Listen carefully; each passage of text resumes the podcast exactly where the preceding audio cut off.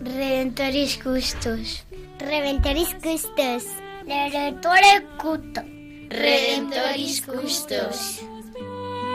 glorioso San José, escucha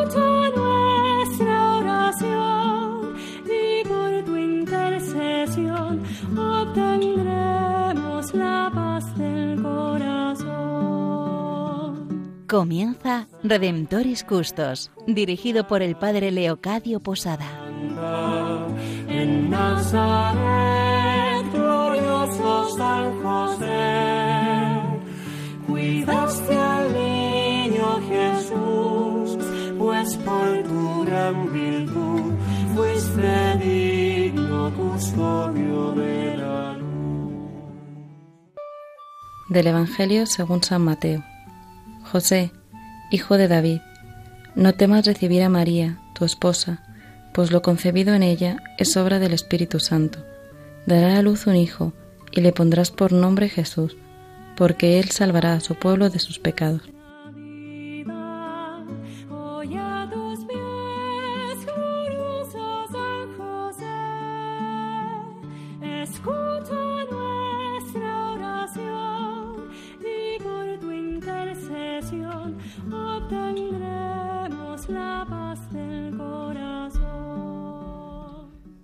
Nos encontramos nuevamente en este programa Redentoris Custos, el custodio del Redentor.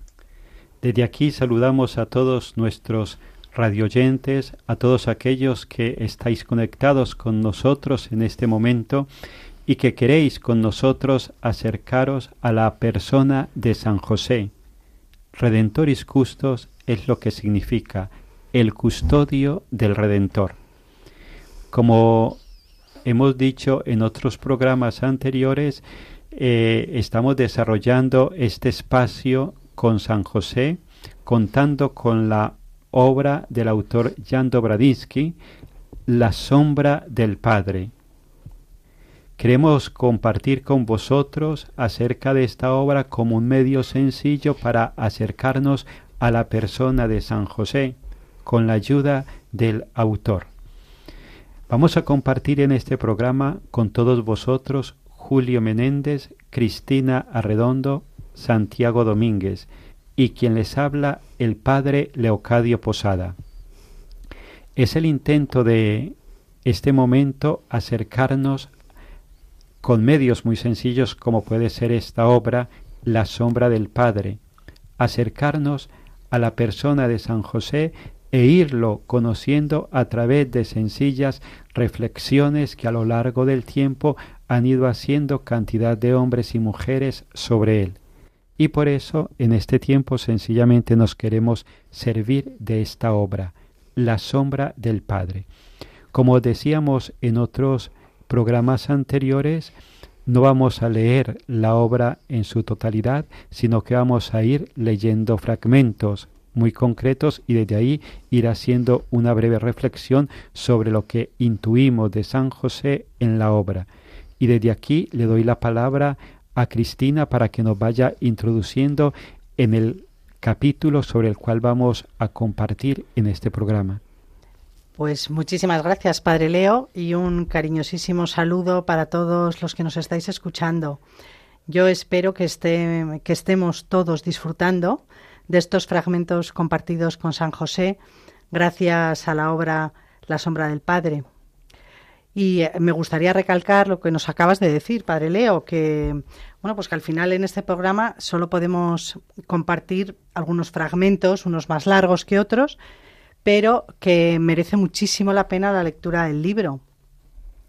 Hoy vamos a, vamos a leer eh, el capítulo 5, un fragmento, no el capítulo completo. Eh, en él nos vamos a, vamos a ver que San José continúa el viaje, el viaje que había iniciado con el grupo a Nazaret, y van a sufrir un incidente terrible, en el que el autor nos va a mostrar características de la personalidad de San José. Y antes de empezar a leer, otra cosa que me gustaría señalar, que puede ser importante para los que nos estáis escuchando, es que, como ya dijimos, hay palabras en el texto hebreas que le dan, mm, desde mi punto de vista, muchísimo encanto, pero que claro que nosotros las desconocemos. Hoy nos vamos a encontrar con una, que es la palabra amharet. ¿Vale? Esta palabra eh, significa campesino. Entonces, cuando oigáis a nosotros eh, el, el relato, y aparezca esta palabra, que en vuestra cabeza aparezca eh, la palabra campesino. Pues y sin más vamos a ir dando comienzo a la lectura. El alba apareció también súbitamente, tal como antes había caído el crepúsculo. Se despertó con la sensación de que había ocurrido algo. Abrió los ojos e inmediatamente vio a un desconocido que con un movimiento de su lanza le conminó a permanecer echado sin moverse. Había dos personas de pie al lado de los rescoldos de la hoguera, mirando a los viajeros dormidos. No tuvo ninguna duda de quiénes eran esas personas. Tenían las caras curtidas por el sol, las barbas hirsutas, los tabardos hechos con pieles. Iban armados. El más bajo tenía una lanza en actitud de ataque. El más alto, que parecía ser el jefe, iba armado con espada. El primero se abalanzó sobre José con un salto felino y le dijo No te muevas y calla, si quieres vivir. José no se movió. Al rato se convenció de que sus compañeros tampoco estaban dormidos. No obstante, nadie se movía, ya que el hombre de la lanza vigilaba y dirigía inmediatamente su arma hacia el que hacía el menor movimiento. Tranquilos, dijo el más alto de los bandidos. El que intente levantarse morirá. Solo quiero dinero. Si lo dais sin oposición, os perdono la vida. Bueno, vosotros primero. Señaló a los mercaderes con la mano. Quedaos quietos. Un movimiento y os descuartizo. Los comerciantes entregaron gimiendo su dinero. Ahora el hombre de la lanza se acercó al fariseo. Soy rabino. Enseño los preceptos del Altísimo. Él te castigará si me robas. Insistía el hombre acostado. El bandido de la lanza echó una mirada hacia su compañero pero el otro le gritó Cógeselo. Habla del Altísimo y no piensa más que en sí mismo.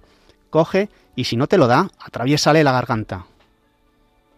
Ya verás, serás castigado, dijo el fariseo, poniéndole su bolsa en la mano al bandido. Su compañero se movió. El bandido se abalanzó sobre él pisándole el pecho con el pie. Vio que bajo la cabeza del hombre acostado había una espada escondida la agarró con un movimiento rápido y la tiró lejos. Suerte la tuya, que no has intentado atacar. Dame el dinero. Judas entregó su bolsa sin decir palabra. Ahora tú, exclamó el bandido apoyando la punta de la lanza sobre el pecho del campesino. Ten compasión. Empezó a rogar el amarez. Piedad, soy un hombre pobre, no tengo nada. Dame lo que tienes. Espera, dijo de repente el alto. Allí a su lado hay un niño. Dice que no tiene dinero. Entonces, que te dé a su hijo. Piedad. Chilló la mujer levantándose de un salto. Piedad. Es mi hijo, señor, es mi hijo. Dale en la cabeza. Rugió el mayor. El más alto le dio una patada en el vientre y la mujer cayó. Cuando trató de levantarse de nuevo, le dio otra patada.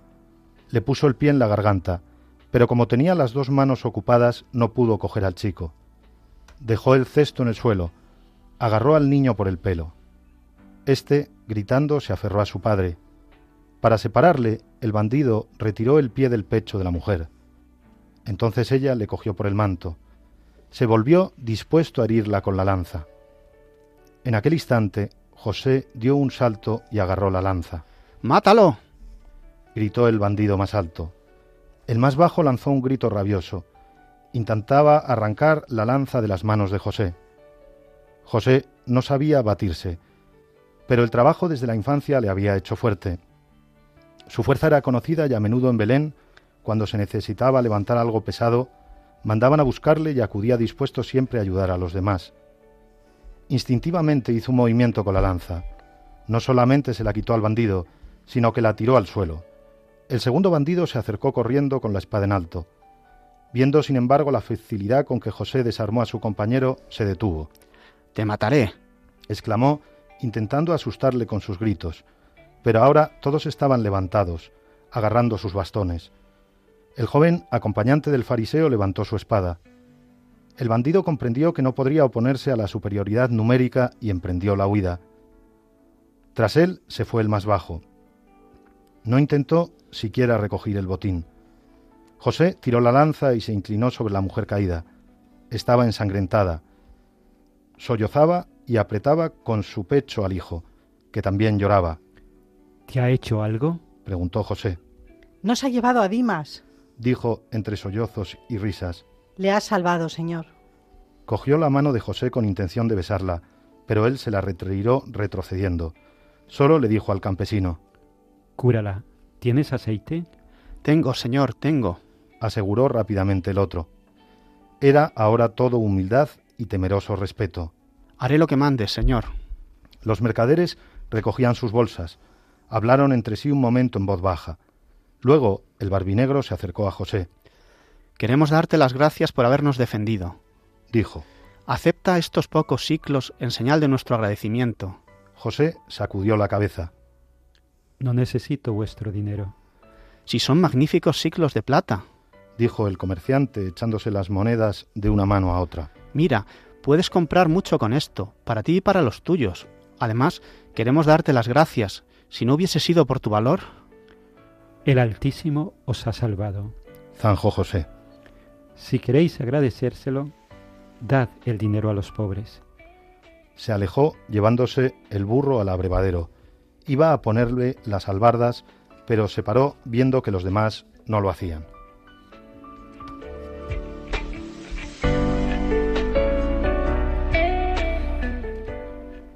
Bueno, pues yo brevemente eh, de este fragmento me voy a quedar con la imagen de San José prudente, de San José valiente para enfrentarse a la adversidad, como si ya supiera eh, lo que iba a tener que hacer en el futuro, ¿no? Es una bonita imagen la que utiliza el, el escritor para poner estas, estas dos cualidades de San José, ¿no? Y además como intercesor de los más débiles, como nos muestra el relato, en este caso, eh, con la mujer y el niño. Pues sí, Cristina. En este fragmento podemos observar de una forma muy clara esa virtud de San José, la valentía. San José es un hombre fuerte, curtido por su trabajo con la madera y sabe utilizar dicha fuerza para combatir los abusos y la injusticia. En este texto podemos apreciar no solo la valentía de San José, sino otra cualidad muy importante de su persona, la autoridad. San José sabe que lo que hace lo hace para seguir el camino del bien, de la justicia. Sabe que Dios está con él y confía que Dios le va a ayudar a solventar esa situación incómoda. En definitiva, San José sabe confiar en Dios ante una situación difícil. A veces lo fácil es tratar de pasar de perfil sin involucrarnos ante una injusticia y San José siguiendo el ejemplo de María y su hágase, opta por hacer frente a esa dificultad. Toma partido, ayuda a quien realmente está necesitado y con ello evita que se cometa una injusticia. De nuevo San José se muestra como ejemplo a imitar. Y también me gustaría resaltar en este texto cómo San José hace esa demostración de fuerza, llegado el momento necesario, pero huye de la alabanza por ello, simplemente porque considera que no es mérito suyo, que realmente todo lo hecho es para mayor gloria de Dios. Y así lo expresa en el texto cuando dice, el Altísimo os ha salvado. Esto me hace reflexionar mucho. ¿Cuántas veces nosotros hacemos las cosas para que otros nos digan cuánto valemos, qué fuertes o qué valientes somos? San José nos invita a hacer las cosas no para que las vea y las aplauda el mundo, sino a hacerlas para Dios, y ese Dios que sabe ver en lo oscuro recompensará nuestras acciones. Pues desde aquí vamos concluyendo esta primera parte del programa. Vamos a pedirle a San José esa gracia, ese regalo de ser valientes, esa valentía que siempre la da el amor. Si en el mundo de hoy faltan hombres y mujeres valientes, sencillamente es porque el amor está muy debilitado en los corazones a San José la fortaleza para ponerse al lado del pobre, al lado del necesitado, le viene de que es un hombre maduro, maduro en el amor.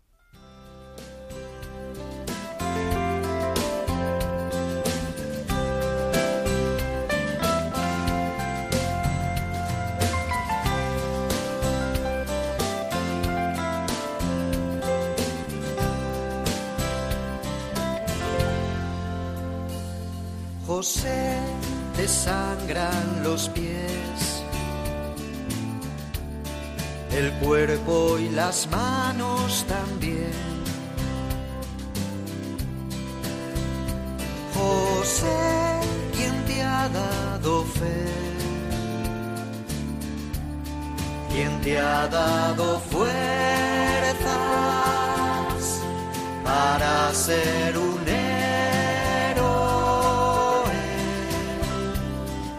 José, al verte pasar, comentan y dicen de ti. José, tú solo la ves a ella y la quieres seguir. José.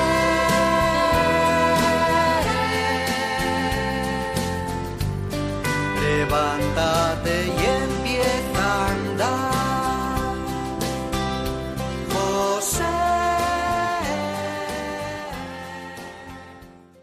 Continuamos en esta segunda parte del programa Redentoris Custos, el custodio del Redentor. Estamos compartiendo con vosotros Julio Menéndez, Cristina Redondo, Santiago Domínguez y quien les habla el Padre Leocadio Posada. Estamos compartiendo con todos los radioyentes sobre la obra del autor polaco Jan Dobraniski, La sombra del Padre.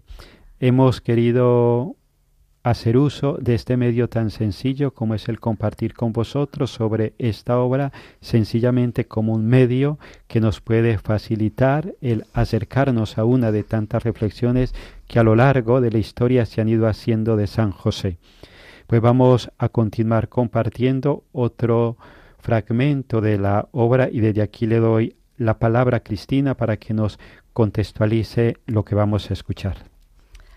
Pues muy bien, vamos a continuar en este capítulo 5, donde vamos a ver cómo cambia la actitud del grupo que acompaña a San José gracias a, a esa intervención, intervención, intercesión de San José. Los miembros de la caravana en vez de ponerse en marcha, seguían discutiendo sobre lo ocurrido. Incluso el, fariseo y su compañero, olvidados de su postura de separados y únicos puros, se unieron a la conversación general. Nada del mundo podía detenerles en esta sachara. Cuando finalmente decidieron dejarse de charlas y ponerse en marcha, el sol estaba muy alto en el cielo y el calor se hizo molesto. Sin embargo, al llegar a la hora del calor máximo, tuvieron que detenerse para descansar. Como habían salido tan tarde, habían andado poco tiempo. Sin embargo, José sentía muy cansado. Con admiración observaba, a la mujer que pese a las magulladuras y las heridas, no dejaba de cuidar a su hijo. Lo abanicaba, le humedecía los labios con el zumo de un limón salvaje. El niño tenía que haberse asustado mucho, porque seguía muy pálido y débil. El sudor le corría por las mejillas. Esta vez, José observó que también el padre mostraba preocupación por su hijo. El espacio que tenía enfrente parecía bailar por efecto de la calima. Las ideas se movían perezosas. La cabeza le retumbaba como un molinillo en, en movimiento. Nosotros también queremos darte las gracias, oyó de repente. Sorprendido volvió la cabeza. El fariseo y su compañero se acercaron a José y se sentaron a su lado en la sombra. En su mirada no notó ahora la sonrisa burlona. No hice nada del otro mundo, dijo. Pensábamos que eras un simple Amjarez, dijo el fariseo. Hablabas con esta mujer, aunque tenías que recordar que todas son impuras. También he visto que rezas. Has mostrado también fuerza y valor, añadió Judas. ¿Quién eres? Me llamo José, hijo de Jacob. Soy nativo de Belén. ¿Quiere esto decir que perteneces a la estirpe real? En la voz del rabí resonó con incredulidad. Es como has dicho, rabí. Cayó un breve silencio. Los dos miraron a José con mayor detenimiento aún. El fariseo volvió a hablar de nuevo. Me llamo Saduc. José bajó humildemente la cabeza. Me alegro de haberte conocido, rabí. Sí, ahora noto que no eres realmente Amharet. La voz de Saduc detonaba una creciente benevolencia. Recuerda, guárdate de las mujeres, Amharet, y conservarás la pureza. Un hombre como tú, intervino Judas, no tiene por qué fijarse en Amharet. Dime, preguntó Saduc, ¿quién es el cabeza de vuestra estirpe? Mi padre, Jacob, hijo de Matán. ¿Acaso eres tú el hijo mayor? Desde luego. Se miraron mutuamente. Pues... empezó Saduc. La estirpe de David es antigua y meritoria. ¿Herodes nunca se interesó, se interesó por vosotros? Yo no sé nada de eso. Somos gente sencilla. Yo tengo un taller de nagar.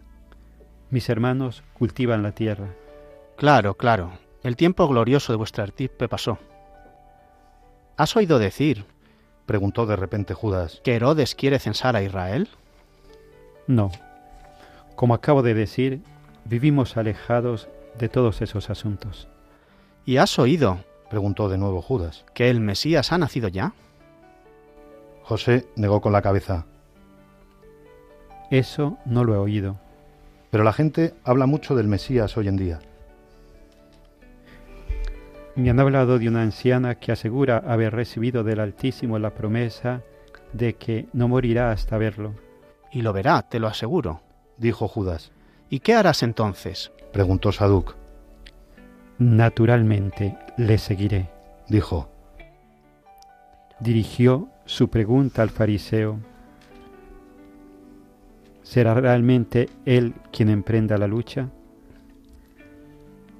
¿El que mande los ejércitos? ¿El que mate? Naturalmente, aseguró el fariseo. Será como un segundo Judas Macabeo. Correrá la sangre y los valles se llenarán de cadáveres enemigos. Los hombres como tú deberán enrolarse a su lado. José no dijo nada. No le gustaba discutir, rechazar duramente las opiniones ajenas. Se hablaba tanto últimamente de la llegada del Mesías. Él mismo acababa de oír cómo estos ensueños se convertían en fantasías febriles. La gente abandonaba el trabajo para discutir. ¿De dónde vendrá? ¿Cómo será? Lo mismo que estos dos, todos estaban seguros de que el Mesías, que estaba por venir, sería el jefe que llevaría a la nación a la lucha victoriosa. No se atrevía a, durar, a dudar de la veracidad de las esperanzas que abrigaban todos, y sin embargo no participaba de este entusiasmo general. ¿Sería verdad que el Mesías iba a venir para encender la guerra? Lo que había de traer no se podría realizar de otra forma más que con sangre y muerte. Tal vez sea yo tonto, pensaba, pero amaba demasiado el silencio, en el que lentamente, como un árbol, madura el pensamiento. Al no recibir respuesta, el fariseo preguntó, ¿A dónde vas, José? A Nazaret. ¿A Nazaret? Hizo una mueca. ¿Y qué vas a buscar allí? Es una ciudad de impuros, de ladrones y comerciales deshonestos. Quizá no sean todos como tú dices. Una mancha de alquitrán ensucia a todas las ovejas. En un rebaño sarnoso, cada oveja tendrá sarna. Soltaba sus sentencias como si las estuviera leyendo en un libro. Te lo recomiendo sinceramente. No te fíes de esa, de esa ciudad. Nada bueno puede salir de Nazaret. Si tienes que arreglar algo allí, arréglalo pronto y lárgate enseguida. Ni siquiera mires atrás. Se envolvió en su manto como si temiera que cayera también sobre su ropa una mancha de impureza de la ciudad Galilea. Pero su compañero seguía mirando a José con detenimiento. Sin embargo, eres valiente y fuerte. He visto cómo le arrancaste al otro la lanza. Serías muy útil al Mesías cuando empiece a reunir combatientes. Espero, entonces, no faltarás.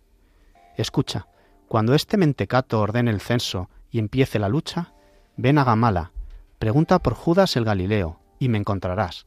Te recibiré entonces con los brazos abiertos.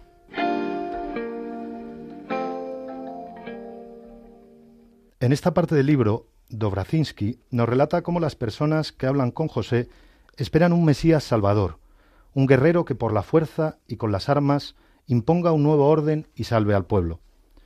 Pero José, aunque de forma prudente no quiere contradecir esta tesis, realmente no cree que ese al que tanto esperan, el Mesías, vaya a imponer sus ideas por la fuerza, con armas y lucha. Entiende que ese no es el único camino de imposición de un nuevo mundo, que, que existe otra forma de hacer, imponerse por medio de la razón, como efectivamente hará Jesús, quien sólo utilizaría en su vida las armas de la palabra, del ejemplo y del amor. Así primero José y después Jesús nos enseñaron, nos enseñaron que existe una forma poderosa de imponer la razón muy alejada de la fuerza física, que no es otra que la fuerza de la verdad. Qué bonito. A mí me está pareciendo preciosa la lectura que vamos haciendo de esta obra. Y eh, además de pasar un rato delicioso con San José, eh, como, hemos, como ha sido caso con este fragmento, me quedo con su ejemplo, cómo San José transforma los corazones, ¿no? Y le pido que así sea también con nosotros, que a medida que vamos conociéndole, le imitemos, no solo en su amor incondicional por Jesús y María, también en el trato con los demás. Y ya pues para despedirme eh, me gustaría recordaros que hemos aprendido una palabra nueva, que espero que ya se nos quede, que amar es, es campesino y que esto ya no lo olvidemos. Pues muy bien, desde aquí nos vamos despidiendo de todos vosotros. Eh, os dejamos pues con estos fragmentos que hemos compartido y aquello que el autor nos ha hecho comprender, nos ha hecho ver de la persona de San José. Vamos a ir terminando. Le pedimos a San José, eh, como decíamos al finalizar la primera parte, esta valentía, este realmente estar todos al servicio de, del Mesías, no el Mesías como se esperaba, guerrero y valiente, sino ese Mesías con el cual San José compartió la vida, humilde, sencillo, servidor de todos.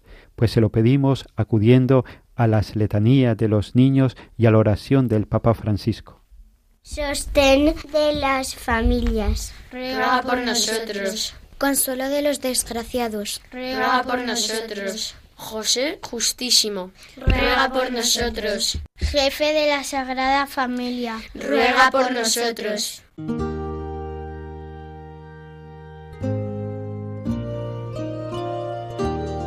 Salve, custodio del Redentor y esposo de la Virgen María. A ti Dios confió a su Hijo. En ti María depositó su confianza. Contigo Cristo se forjó como hombre. Oh bienaventurado José, muéstrate, Padre, también a nosotros, y guíanos en el camino de la vida. Concédenos gracia, misericordia y valentía, y defiéndenos de todo mal. Amén.